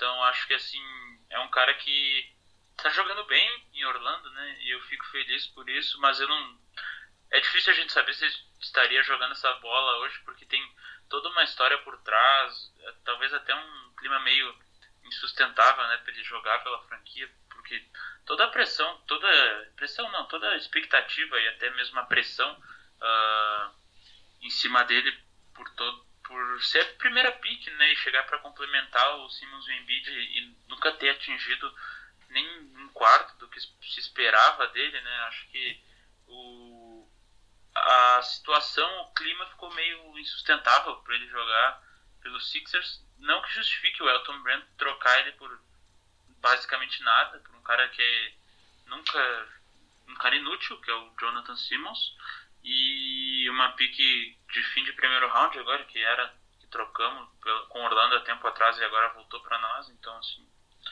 complicado mesmo. Eu acho que com o Fultz também, acho que ó, é, foi um pouco de cautela também no, dele, acho que faltou, sabe? Eu acho que trouxeram ele. Era melhor ter tirado ele da primeira temporada lá, aquele. Depois colocaram ele no final, aí já nos playoffs já deram aquele. aquela queimada nele legal, né? Lá no, no, contra o Miami Heat lá, que ele não foi bem e tal, já deram uma queimada nele. Então é complicado, né, cara? Eu acho que faltou um pouquinho de, de cautela com ele, né? Um pouquinho de. Um pouco mais de paciência com ele, né? Muito bom ele tá jogando mesmo bem em Orlando e é isso aí. Cara, eu tô pra dizer que a troca do Fultz foi a melhor troca que o Alton Brand já fez. Sério. É, eu não vejo o jogador que é o Markel Fultz na NBA como alguém sustentável no plantel atual do Sixers. Nem naquele da temporada passada, nem no atual. O encaixe não existe. Ele é um cara atlético, mas é isso. Ele, ele tem dificuldade para criar o próprio arremesso de longa distância. Ele não vai chutar de três no volume alto e nem no catch and shoot, nem criando o próprio arremesso, vai ser eficiente nisso. E em troca a gente ainda pegou um inspirante, porque o contrato do Fultz é um contrato pesado, tá? O contrato do Fultz no último ano é um contrato de mais de 10 milhões de dólares, que é um contrato pesado. É, então a gente pegou um inspirante, pegou uma escolha de primeira rodada que eu acho que é muito valiosa no draft dessa temporada. Então, para mim, analisando custo-benefício, o que, que é essa, essa troca virou lá na frente, é, é provavelmente a melhor troca que o Alton Brand fez. É, eu não digo que, que para mim seja a melhor troca, mas eu, eu concordei com aquela troca do Markel Fultz. Obviamente que recebeu o Jonathan Simmons não é nada. Uh, uma escolha de primeira rodada se virar, né? Lembrando que essa escolha é uma protegida de top 20, né? Então a gente não sabe se ela vai virar ou não. Eu tô torcendo que seja, porque é um draft, enfim, interessante um pouco pra. Uma escolha nossa, ela ficou garantida como nossa hoje. Porque, Ficou garantida? porque os times quem não está classificado para playoffs é o Magic, é o Wizards, é o Nets, é o Memphis e os outros é, times de fora da zona de playoffs do Oeste. Fora isso, está todo mundo classificado. É, não tinha visto que já tinha se confirmado. Pensei que ainda tem a situação do. Enfim, do- dos oito jogos que estão faltando, mas isso é um outro detalhe. Então é, é- acaba sendo, acho que, um pouco interessante. E, e, acima de tudo, é aquilo que o Sixer já tinha feito com o Jaleel Okafor, já tinha feito com o Nernes Noel, que é tirar a distração. O, o Brett Brown, e o comentário do Brett Brown é um pouco nessa linha também, né? Tirar a distração. E ainda mais para um time que estava tentando focar em ser campeão naquela temporada. Quando você investe em, em Jimmy Butler pesado, como você investe, como você investe em Tobias Harris pesado, como você investe, você quer, você está obviamente buscando ser campeão, ainda mais com todas as pressões que tem, enfim, da mídia, da NBA, do- da diretoria, em si, com o Brett Brown, para tentar, enfim, ascender logo e, e, de fato buscar o título, ainda mais pela temporada eh, regular boa que tinha sido feita na temporada anterior. e- e eu, eu consigo entender, obviamente que eu, eu achei pouco, ah, e acho que de fato o Fultz não iria render. Eu acho que naquele time ele jamais seria o jogador que ele é em Orlando hoje e que também não seria. O, o Fultz de Orlando hoje eu não sei até que ponto ele seria interessante hoje. é, num contrato pesado, como disse o Augusto. É, então eu achei interessante. Ainda mais quando o Elton Brad ele tá. Enfim, ele já devia estar pensando no, no Horford, então na cabeça dele devia ser uma coisa interessante também nesse sentido. Eu, eu achei, gostei da troca, principalmente por conta do salário. Salário do Fultz era inviável. Quase 12 milhões para um jogador que não estava jogando, não estava contribuindo e ainda estava pesando no vestiário, no clima fora de quadra, com toda uma polêmica de empresário, agente e rede social que ele estava. Então, foi uma troca muito boa em diversos sentidos. E o que veio não foi bom, mas foi o necessário. Era o que tinha que ser feito. A gente sonhava que fosse trocado pro Hawks pra gente pegar o Prince, mas era meio absurdo isso, porque não fazia sentido pro Hawks. Mas era o que a gente queria, sei lá, pegar o Taron Prince numa troca com Fultz era o sonho, mas acabou sendo o Jonathan Simmons, grande Simmons, o que arremessa de três. Então é isso aí, vamos pular pro, pros playoffs aí, pô. Esse jogo contra o Nets. O Nets era. é, é, vou fazer um comentário bem breve aqui. O Nets era um time que intrigava bastante o grupo, né? Tinha muita gente com medo do Nets. Eu acho que eu, o Sequinho, não sei se o Biel, mas. A gente era os únicos caras que não tinha medo nenhum do Nets. É, eu tinha meio que um- uma, só uma pulga atrás da orelha porque o Jim Weed, cara, ele. Eu não sei o que, que baixa nele quando ele joga contra os Sixers, cara. Porque ele sempre acaba com o jogo. Mas acho que eu não. Eu esperava até varrida mesmo quando a gente. Eu não assisti o primeiro jogo, não tava. Não tava em casa, não tava em Porto Alegre, não consegui assistir. Mas eu fiquei até meio que surpreso por a gente ter perdido. Mas depois deu a lógica. Tava no time do sem medo. Não dá pra ter medo de um time liderado por DeAngelo Russell. Então, eu queria aí que vocês dessem aí, você, o Thiago e o, o Augusto, dessa opinião sobre esse jogo dos playoffs. Eu acho que nem tem muito o que falar, porque foi a varrida e eu já esperava isso. É, só não gostei do primeiro jogo porque Tobias não rendeu, o Simmons não rendeu e. E é isso aí, mas depois deu a lógica. O Ben Simmons parece que é assim mesmo. Ele, pra ele funcionar, primeiro tem que. Alguém tem que dar uma pancada nele pra ver se, pra ver se pega. É, era uma série muito vencível, né? É, como um time liderado por D'Angelo Russell e que tem como pivô para poder defender o Embiid, o Jarrett Allen e só, era meio simples, né, de que a gente fosse vencer. E até os, os, os resultados da- da- das partidas né, eram resultados bem, bem tranquilos, né? Diferença muito considerável de pontos e no jogo 4, que foi 112 a 108, também foi um pouco. é, o time do Sixers também deixa colocando mais os, o terrão para jogar. Terrão, não, mas os, os reservas para jogar um pouco mais também. Então a diferença nem foi tão grande, foi só de 4 pontos, um pouco por isso também, porque era bem vencível com um mando de quadra, né? Que né, caiu no Wells Fargo Center já era. Falando mais sobre a série em geral, o primeiro, o primeiro jogo, cara, foi displicência do Sixers. Assim, o time entrou achando que ia vencer de qualquer jeito. E é bom lembrar também que o Joe Harris pegou fogo naquele jogo. Começou 4 de 4 das bolas de 3, se eu não me engano. Então o, o Nets começou muito on fire naquele jogo. É bom lembrar também que depois daquele jogo o Joe Harris não matou mais nenhuma bola de 3, eu acho, na série. Foi muito mal depois.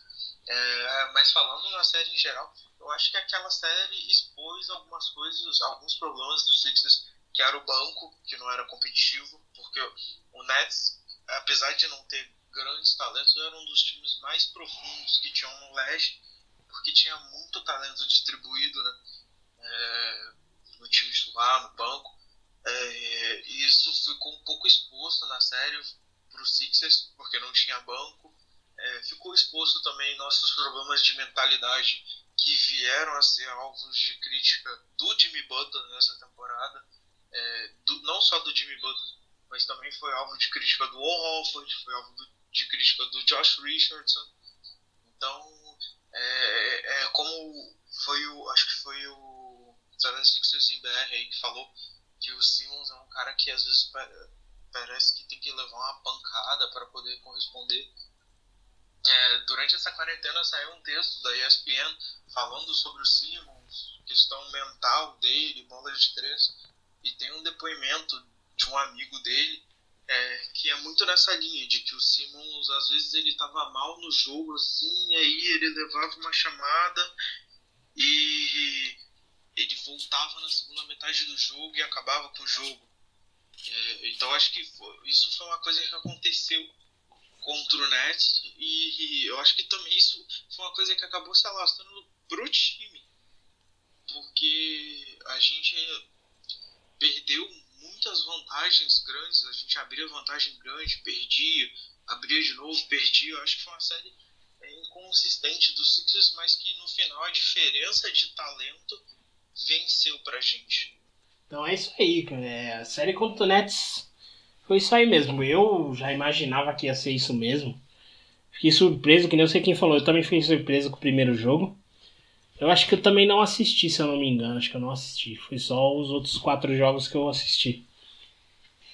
E aí tem essa série contra o Raptors, né? Vamos pular, né, Chudi? Acho que nem precisa falar disso. é, eu não tô muito afim de falar sobre essa série, não. Então é isso aí. então vamos pular, né? Todo mundo sabe o que aconteceu. Se quiser ter a minha reação lá no. Se quiser lá no, no vídeo lá do Sixers BR TV lá, top 10 do show de pistola, vê lá o que, que aconteceu lá, que tem lá. Eu louco. Grande vídeo, recomendo a todos. Queria agradecer a Nani pela ideia desse vídeo. Assistam. É, reforçando, assistam. É, melhor coisa de toda a quarentena, talvez do ano. Assistam. Ai, cara, vocês são foda também, mano. E é isso aí, vamos passar pra, pra, pra próxima, né? Free Agência, Draft de 2019, vamos que vamos. E aí teve esse lance todo aí do Jimmy Butler, fica ou não fica, fica ou não fica, não ficou. Infelizmente o Butler foi sair fora. E era uma coisa que eu realmente falava assim, insistentemente lá no grupo. De eu ver que o Butler não tava. Não tava assim, né? Não era um cara que ele dava indícios que ia ficar. Eu vi ele um pouco distante, assim, em, algumas, em alguns momentos. E aí, quando o Tobias chegou, eu via que era uma, uma energia diferente. Né? O Tobias mostrava que queria ficar, mostrava que estava feliz. E aí eu sempre tinha isso na cabeça. Eu acho que era melhor a gente assinar com, com o Harris e deixar o Butler ir embora. Porque ali seriam né, dois contratos imensos. Só que aí eu não contava com Al Hofford, né? Eu não imaginava que o Sixers ia fazer isso. Que o Alton Brand ia trazer o Al Hofford pra cá. Mas tudo bem. Eu ia na linha aí bastante do que o PH falava lá, do, da gente trazer o Brogdon, da gente trazer o, o, o Bojan Bogdanovic. Então é, era, eu ia mais nessa linha também, que eu acho que eram os caras que realmente iam chegar e iam dar um resultado melhor do que tá tendo agora, né? E eu acho que dava pra assinar com os dois tranquilamente. Eu acho que daria. Entendeu? E aí o negócio também do, do contrato do Tobias, que é um contrato muito alto. Muito alto. Eu falei, meu, eu acho que não era necessário todo esse dinheiro nele. E é aquilo, cara, ele, ele, ele fez a parte dele, só pegou o papel e assinou. Quem não faria isso? Cara, eu acho que sobre o Jimmy Butler, o que me levava a crer que ele fosse ficar, claro que tinha um pouco também que eu achava que eu gostava bastante dele, mas eu achava que a relação dele com o Embiid ia ser um fator meio determinante, assim, e, e até por a gente ter caído, tipo, naquela bola, ficar, ter chegado tão perto, porque o Raptors acabou sendo campeão, então, assim, fica aquele pensamento, porra, se a gente passa, será que a gente não seria também? Então, assim, acho que o Butler, eu achei que ele ia ver, tipo assim, porra, minha carreira inteira, joguei no Bulls, não consegui nada, joguei no Wolves, também não consegui nada, acho que eu, eu achava que ele ia pensar assim, né?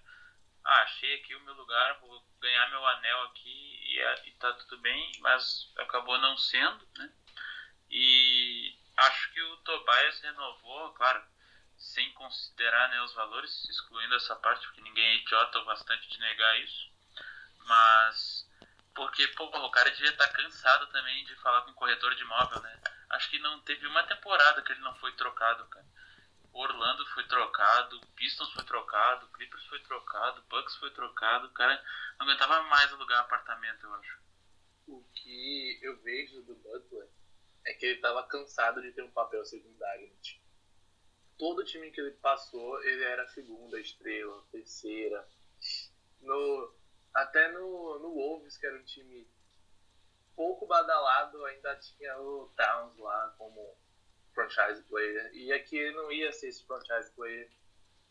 E o Heat era o lugar que ele poderia ser essa estrela, continuar, entre aspas, um legado de um time que não resolveu, que resolveu não tancar. E eu acho que foi por esse lado o pensamento dele. Real, de querer ser a cara de um time. Sobre o Tobias, eu não sei, eu, eu realmente não lembro se ele teve proposta de outro time. E se a proposta chegou a ser esse valor, tipo, 35 milhões. Porque não faz sentido. Eu lembro que teve alguma conversa dele com o Embiid na, na off-season, que ele se mostrou tipo, meio balançado, como se ele não fosse ficar, mas isso a gente entende que é por questão de contrato. Mas eu não lembro realmente se teve outra proposta que fosse equivalente a isso, que fizesse a gente pagar isso tudo, porque a gente queria muito tudo isso. É, É, esse contrato do Tobias Harris só o Sixers poderia oferecer, 180 milhões em 5 anos. Então, na mesma ordem, não existia proposta. A única coisa que me fazia pensar que o Jimmy Butler poderia ficar era uma entrevista que ficou gravada na minha cabeça quando o Butler estava no Chicago Bulls ainda. Quando perguntaram pra ele, ah, que cidades que você gosta, que você gostaria de jogar, e ele citou. A primeira cidade que ele citou foi a Filadélfia, e ele citou uma segunda vez naquela mesma listagem dele a Filadélfia. E ele, de fato, parecia gostar da cidade da Filadélfia. né? Mas eu, eu gostei de, dele ter saído porque eu tava achando que ele tava ficando muito com o Embiid e com o Simmons um distanciamento, assim. E eu tava muito torcendo pro Embiid e pro Simmons se aproximarem mais. Claro, isso é só uma impressão minha, distanciada, mas... E, e até pelas, pelo que a gente ouvia em relação a eles, não... Obviamente, não de eles não se gostarem, mas deles não serem próximos, assim. Então, pra mim, a ideia sempre, acompanhando todo o processo, a ideia de que era nas estrelas, e você tem, e você tem Embiid e Simmons, eu queria muito que eles ficassem muito mais próximos. E o Tobias é esse cara do extra-quadra ah, fenomenal, né? Enfim, o que ele tá fazendo nesse momento, né? Com todos os protestos ah, nos Estados Unidos, enfim, outras tantas coisas, né? Ah, um cara super ligado que tá tentando super se ligar à cidade da Filadélfia, cansado de tantas mudanças. Eu, eu acho muito válido, assim. É, é bem interessante isso. Obviamente, se fosse só a renovação do Tobias, tava lindo, mas É, O complicado foi dar esse caminhão de dinheiro ao Hoffer, né? Que eu acho que pra mim não era necessário. Porque assim, que nem eu falei, eu já falei isso muitas vezes. Insisto falando. o Sixers só pensou em um adversário. Só pensou no Bucks, que era um adversário que assim é não, não levou assim tanto problema que em outros adversários. Por exemplo, o Raptors mesmo. O Raptors é um adversário muito pedra no sapato pra gente ultimamente. Então eu acho que o erro começa aí, quando você pensa que só um, um time vai te dar trabalho. E aí você monta o time pensando somente nele. E aí você é pego pelo, pelos outros times, né? Porque teve essa, essa mentalidade. Então eu achei é, esse contrato Paul Hofford eu fiquei muito pistola. Né? Eu esperava mesmo que o Mike Scott voltasse. É, esperava, não esperava que o Sheik fosse assinar. Que, o que me deixou muito, é, muito feliz, né? Não achei que teria um contrato para o Sheik, mas teve. O que me deixou muito feliz. Ai, ai, ai. E na, e na draft. Cara, draft foi isso aí, né? A gente. O seu Elton Brand vendeu todo. todo ele vendeu todas as todas as escolhas aí de segundo round, só ficou com o Shayok mesmo, né? Shayok, o amor do, do Biel, né? Chayok Mil Grau, saudade do meu menino em quadra. Eu só queria. Eu só, eu, não, eu só queria dizer uma coisa sobre montar o time. O Elton Brand percebeu que esse time era uma merda e que ia ficar no seed 8. Aí ele falou assim: vamos ganhar pelo menos o seed 1 que é o Bucks. Aí montou o time. Esse foi o pensamento dele. Ele sabia que esse time é uma merda. Não tem encaixe. Mas voltando ao meu, meu grande Chayok, menino de ouro. Saudades. Ah, o Chayok vai ser um jogador. Vai ser, vai ser um jogador importantíssimo temporada que vem. Eu, dei, eu deixo aqui gravado que ele vai ser um jogador importante. É isso aí. Mas antes de falar do Shayok, quer dizer, já falamos, né? Não pode deixar de falar do nosso menino Matisse. Agora todo mundo entra em clima de amor, porque todo mundo ama o Matisse Taibo. Quando a luz dos olhos meus e a luz dos olhos teus. Ah, e falar do Taibo é traz todo esse clima, né? Traz todo esse clima. É muito bom falar do Taibo. É, eu confesso que quando a troca aconteceu, eu não fiquei muito, muito empolgado e nem muito apaixonado como eu- sou hoje pela, pelo Matisse, né? Porque tudo bem que eu não, eu não, não vi muito sobre essa classe, mas eu gostava, pode me xingar aí, eu mereço, mas eu gostava muito do Carson Edwards, cara. Eu achava que era um cara que podia contribuir muito no ataque, apesar Deus. dele ter 1,83. Então, eu não, não, minha reação não foi muito das boas quando a troca aconteceu, mas, cara, hoje mandar foto do, do Taibo abraçado com, no Adam Silver e o bonezinho do Celtics, cara, isso hoje não tem valores, cara, isso é- me deixa muito feliz. Cara, pra mim, esse draft de 2019, né? Recrutamento de 2019, o Sixers foi um dos melhores times nesse recrutamento. Apesar de eu achar que a gente pecou muito vendendo algumas escolhas, é, porque a gente tinha, acho que, seis escolhas nesse recrutamento. A gente usou duas. E aí a gente vendeu duas, mas a que a gente trocou para Atlanta, né? que virou o Bruno Fernando para Atlanta, a gente recebeu acho que três escolhas de segunda rodada em troca, que futuramente viraram Alec Burks e Glenn Robson III nessa última deadline. Eu gostei muito desse draft porque eu acho que a gente seguiu um padrão que hoje é um padrão de jogador que hoje é diferencial na NBA, né? que é o jogador que tem o papel de 3 que é o que é o Taibo e que é o que pode ser o Shayok na NBA, só que eu acho que o Shayok pode colocar muito do jogo do, do Shake no jogo dele, por exemplo, que é o papel de criador secundário, de criar o próprio arremesso, que eu acho que é uma coisa que o Taibo nunca vai ter no jogo dele. Então acho que no, na captação de talentos, na procura de prospectos, o Sixers mandou muito bem nesse draft. Não, é só falar. Nesse draft a gente tinha a escolha 24, que virou Ty Jerome, não tá com a gente. Carson Wentz na 33, não tá com a gente. 34, Bruno Fernando, não tá com a gente. Admiral Schofield, 42, não tá com a gente. E aí o Chayocão, que tá com a gente, ainda bem, e eu concordo muito, acho que ele vai fazer muito, muito bem pra gente na próxima temporada e, e, e nossa, é lindo ter ele, assim, porque ele é um cara que ficou muito escondido no draft, né, do, processo todo. Algumas franquias começaram a brigar para poder ter ele, para poder trazer ele para os treinamentos, para o combine também. Então, o Sixers foi muito bem em esconder que queria o Shyok e esconder que queria o Taibo, né? O Taibo não, não, não entregou nada para ninguém porque fechou com o Sixers, né? No processo anterior, do ano anterior, o Batista tinha treinado com o Sixers, o Sixers já tinha ficado de olho nele. É, Ele resolveu voltar para a universidade, o Sixers manteve a situação de que ia draftá-lo, né? E foi ótimo, porque o Taibo ele vem, ele é um senior que veio pronto, ele veio prontinho para NBA, no mínimo no aspecto defensivo, ele já veio prontinho. O cara que na primeira temporada dele, tendo de encarar jogadores, enfim, da posição dele, que são tão difíceis de marcar, conseguir marcar tão bem, é, ponderar ele pro time de defesa, nossa, espetacular. Fora todo o extra quadra dele, o fotógrafo Taibo, o, enfim, tudo, tudo, tudo, a relação que ele criou com os jogadores, como o time adora ele, como a torcida adora ele, a comissão técnica adora ele. É, é, é, nossa, eu- esse draft foi maravilhoso. Se fosse só o Matisse Taibo vendendo 20 escolhas de draft, que o Rink acumulou durante todo o tempo, tava ótimo. que o Elton Brand foi muito verdadeiro, né?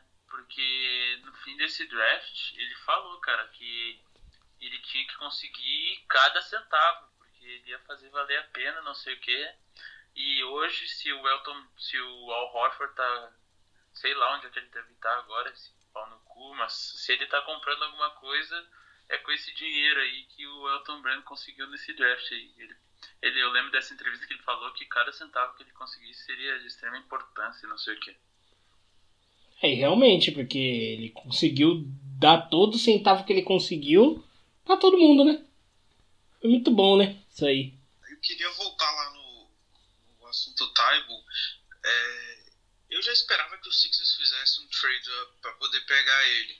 Porque ele era um cara que, apesar de algumas ressalvas, por ter jogado a maior parte do tempo no college em uma defesa zona, e isso inflar um pouco as estatísticas dele tudo mais, é, ele era um cara que encaixava muito dentro daquilo que o Sixers vinha olhando no draft anterior e acreditava como prospecto.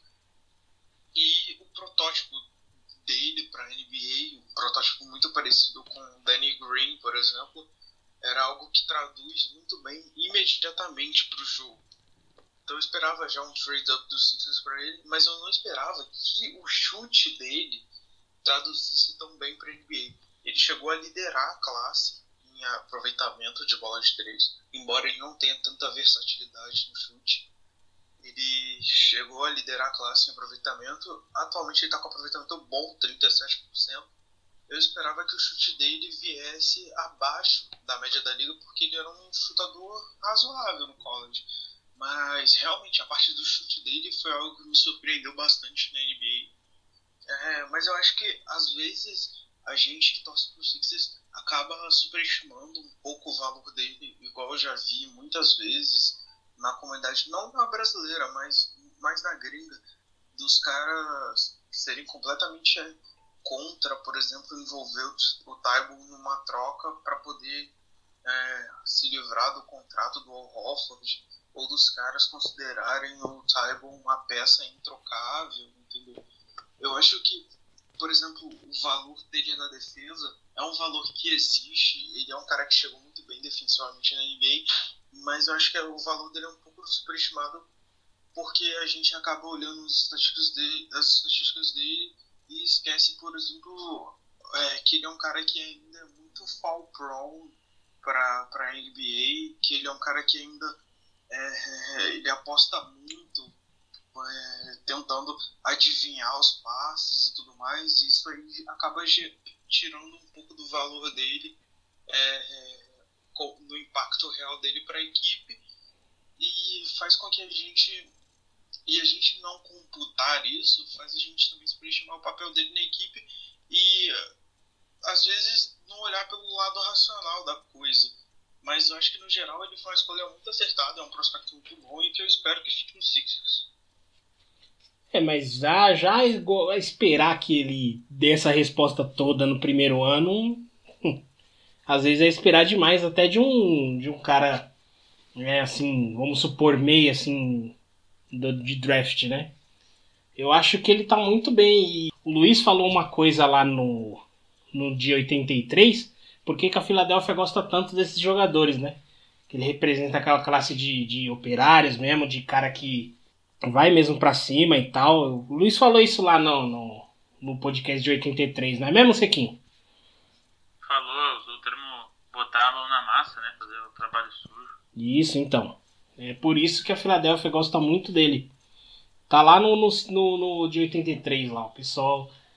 Quem, quem escutou, acho que deu uma ênfase bem grande nessa parte que, que o Luiz, que tá lá né, na Filadélfia, ele, ele trouxe aqui pra gente essa informação aqui que eu mesmo não tinha tanto conhecimento. E vai ver, era por isso que a gente gostava tanto do, do Ennis.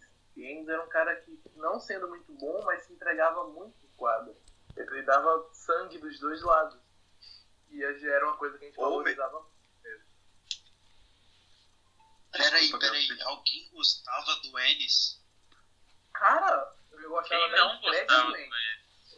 Ele era ruim pra caralho, mas era, Se ele tivesse era- oportunidade, eu chutava ele da Filadélfia. Ele, ele foi o melhor. Ele foi o melhor jogador completamente desengonçado e ruim a jogar na Filadélfia. Eu, puta cara tenebroso, ele era horrível. Você tá desconsiderando a Mir Johnson, vamos com calma. Todo o processo eu já vi tanto jogador ruim já que assim, a gente sabia que ele era ruim. A gente tinha essa noção, a gente sabia que ele não era nada demais. Mas a entrega dele, de gritar e correr atrás da bola o jogo inteiro, fazia a gente gostar um pouquinho dele, tá ligado? Era, era esse sentimento de gostar do esforço que ele passava no quadro. Porque era um time. Uh-uh, zero low for James Ennis the third. Ele É, menos- gente gastou escolha de segunda rodada desse cara, se eu não me engano. Não, Não, não tem como gostar dele, velho. O cara não gostava da entrega do Innis e não acha o Taibo introcável. Mano, que, que contratação foi essa pro podcast? Não tô entendendo. é isso que eu achei, que, perguntei. achei, achei que aqui só tinha clubista, não tô entendendo. Ô Sequinho, você que é o responsável por isso, tá? Como assim, caralho? Cara, vocês vão, censurar o meu, meu, meu reforço aí, cara? Tô nem aí, cara. Que faria é essa aqui? Pô, tô zoando, velho. Não, é tudo resenha, pô. É Tudo um resenha. Pode- Desculpa, só dessa coisa do esforço, eu lembrei até do Corey Breer também, né? Quando ele jogou pouquinho tempo com a gente também, de como essa entrega. Esse cara não. Nossa, eu adoro esse cara, velho. Eu adoro o Corey Brewer, cara. Eu adoro ele. O que ele fez com o Harden naquele jogo, ele merecia ter a camisa ponta Quinteto cadavérico da Filadélfia. Quinteto cadavérico da Filadélfia. James Ennis the Third, Corey Brewer, Greg Monroe, Mike Muscala e o armador é o Jared Bayless. Não, TJ McConnell, rapaz. TJ McConnell. Não, Não fala assim do McConnell. Mano, o TJ é o cara que mais amado na Filadélfia. É o cara mais amado até Não, hoje. Eu falei dos caras ruins, pô. Não falei dos caras bons. TJ é bom, pô. É. TJ, se jogasse nos anos 90, ele seria o John Stockton. Caraca, Melhorado. Melhorado. Melhorado. fazer uma avaliação geral assim da temporada dos Sixers e do- dos times que a gente teve. Eu acho que a nossa free agents é, deixou muito claro qual era o objetivo. Era bater Milwaukee. Era segurar o Antetokounmpo e bater Milwaukee. É, era ter versatilidade de tamanho e envergadura para poder é, impedir Milwaukee de acessar os caminhos deles para sexta. É, mas eu acho que uma coisa que o Elton Brand, o, o né, na época era fazia parte do coaching, do, do front office ainda, é, e do Brown, que faltou foi pensar na parte ofensiva do jogo, mesmo que a gente tenha trazido o Udoka, que estava lá em San Antônio. É, eu acho que faltou a gente pensar na parte de espaçamento da equipe. A equipe tinha muita dificuldade com isso. Um dos piores times chutando da liga. O Sixers é só o 17 melhor ataque da NBA hoje. É, então, eu acho que isso foi uma coisa que pesou muito na nossa primeira metade, até ali na deadline. É, mas eu acho que não foi o principal fator, por exemplo, do Sixers estar tá performando abaixo. Eu acho que, por exemplo, a temporada abaixo do Embiid, os problemas anímicos que o Embiid teve durante a temporada é, foram algo que tem um papel, um, um poder muito maior sobre o desempenho geral da equipe. Eu acho que também o fato de que a gente sempre esteve lidando com lesões, não conseguimos colocar com regularidade nenhum dos nossos quintetos titulares, seja esse quinteto Simmons, Richardson, Tobias, é, Hofford, Embiid, ou Simmons, Shake, Richardson, Tobias e Embiid. Entendeu? A gente não conseguiu jogar com os nossos titulares tempo suficiente para desenvolver uma química, para poder é, vencer jogos, para poder ter uma identidade real de time. É, eu gosto dos nossos movimentos para consertar as cagadas da free agents, é, que a gente, é, da free. Os nossos movimentos na deadline eu acho que foram coerentes, foram bons e que a gente pagou barato, porque são três escolhas que o resultado que elas podem dar é muito pouco, é difícil de qualquer forma você conseguir um resultado substancial, imediato é, naquelas escolhas. Né? Então acho que trazer o Burks, que é um cara que consegue ser esse criador secundário, consegue criar o próprio chute, é um cara que espaça a quadra, foi muito bom. Trazer o Glenn Robinson da Torre, que é um, um dos 3 da liga hoje e um dos mais rentáveis da liga nesse sentido, também foi muito inteligente. É, eu sou um cara que estou otimista tanto para o resto de temporada do Sixers, tanto para a próxima free agency. Agency eu acho que é algo que a gente vai falar depois em outro podcast, mas eu acho que o resto da temporada do Sixers é algo que pode ser, que é animador o Sixers tem o calendário mais fácil da, dos times nesses oito jogos aí. Eu acho que é um. que é. Como a gente já está classificado, a gente já está garantido os playoffs, acho que é um período que a gente pode fazer experimentos. Ver como tá o Zaire, é, ver como tá o Sheila, é, pegar entrosamento com os caras que chegaram na deadline, pegar entrosamento com o time titular. E eu acredito que nos playoffs, cara, é, a gente tem talento e agora encaixe o suficiente para poder chegar na final de conferência. Eu tô bem otimista com o para falar a real. Uh, acho que esse formato que foi confirmado hoje dos 22 times e jogar entre si e depois seguir os playoffs, acho que tudo pode acontecer. E eu não sei se o Sixers não jogar em casa, jogar em campo neutro, quadra neutra. Não sei se isso é bom ou ruim, uh, mas acho que eu estava conversando com o Augusto hoje um pouco mais cedo e a gente concordou que o time pode focar e conseguir um bom desempenho, né, num, num tiro curto, né, porque assim vai ser bem rápido, né, vai ser menos de de dois meses, vai ser um pouco mais de dois meses, acho. Uh, então, assim, o time pode se unir, focar no, no mesmo objetivo, fazer funcionar e depois comemorar, cada um vai pro seu canto.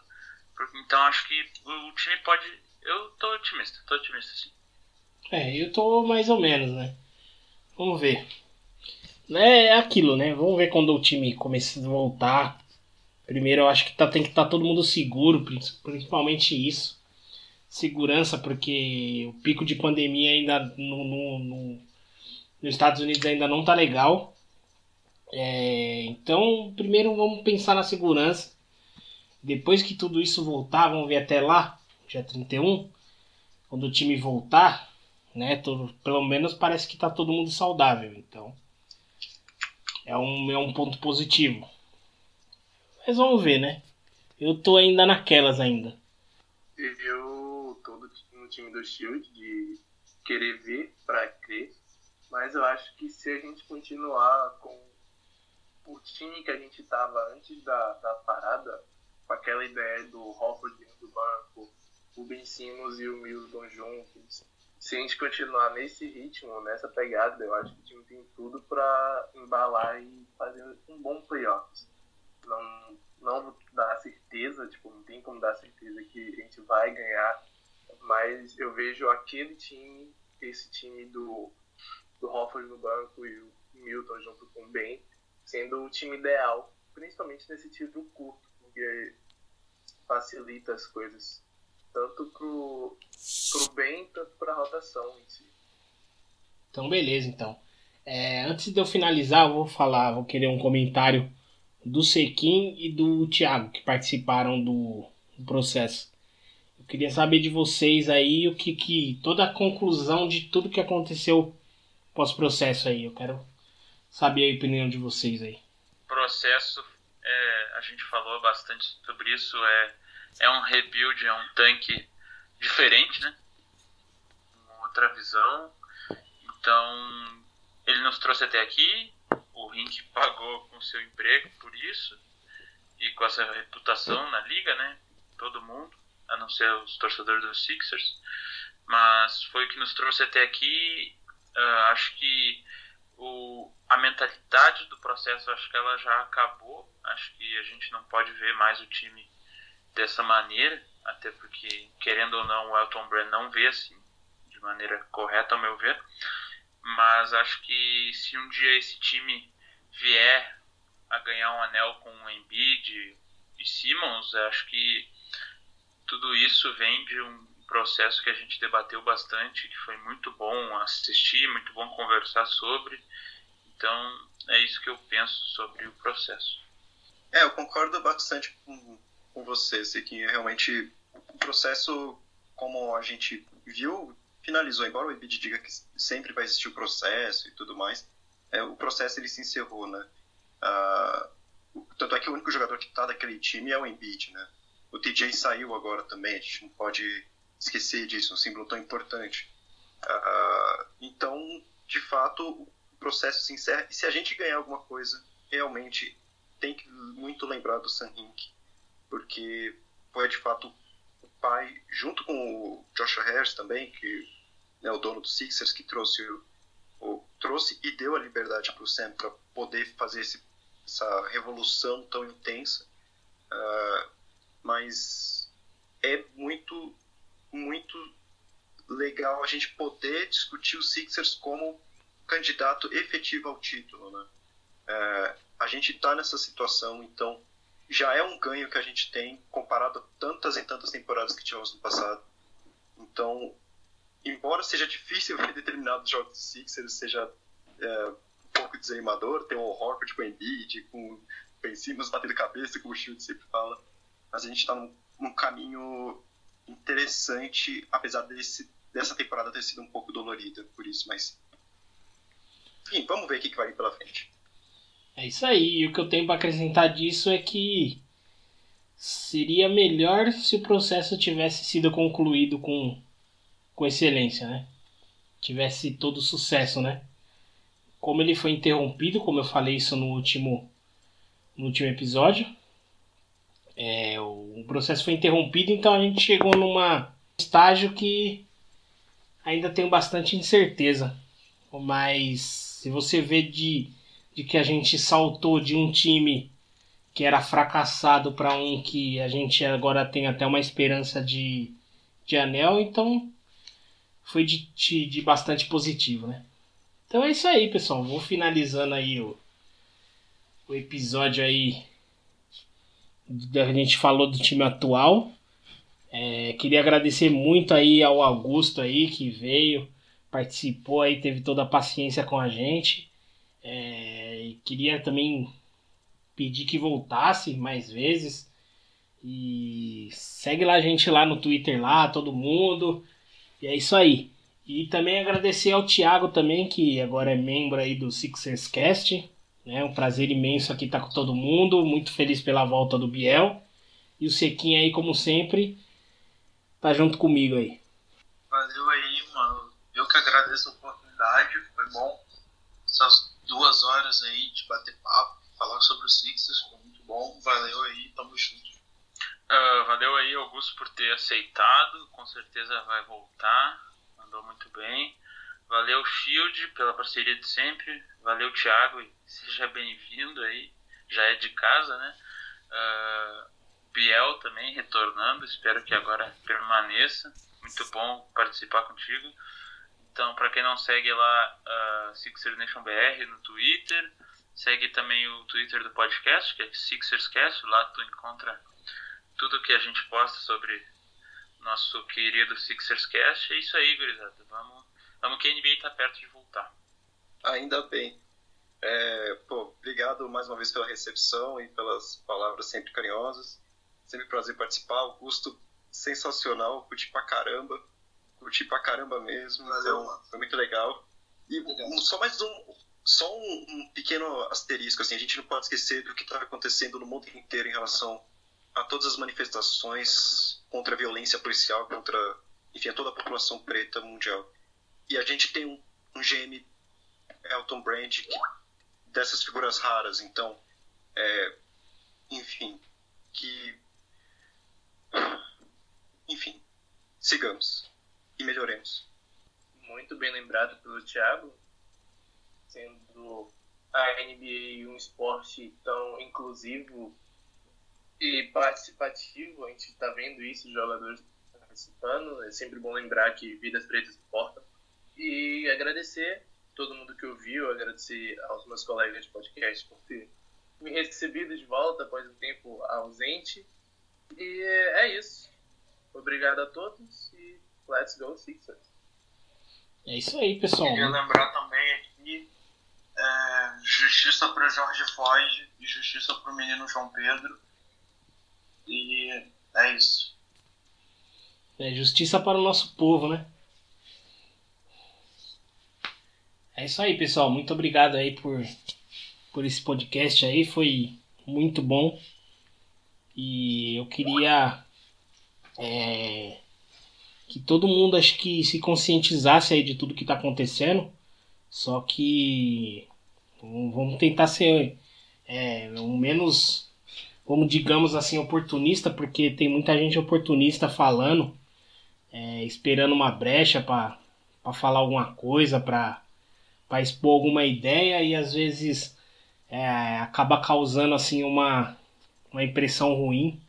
Então eu acho que a gente tem que ter um pouco mais de cautela nisso, porque isso realmente está tá afetando muito a gente, afetando muito a todas as pessoas aí que estão né, com a causa, que as pessoas que entendem. Então eu acho que é bom a gente ter bastante cautela nisso. E com certeza justiça aí pro nosso povo, justiça sempre, porque tá faltando muito. Muito sangue, infelizmente, está sendo derramado. Então é isso aí, pessoal. Muito obrigado aí, tamo junto. Até a próxima aí. Valeu o pessoal do Fambonanet aí que tá sempre nos dando todo o suporte aí. E é isso aí, pessoal. Até a próxima.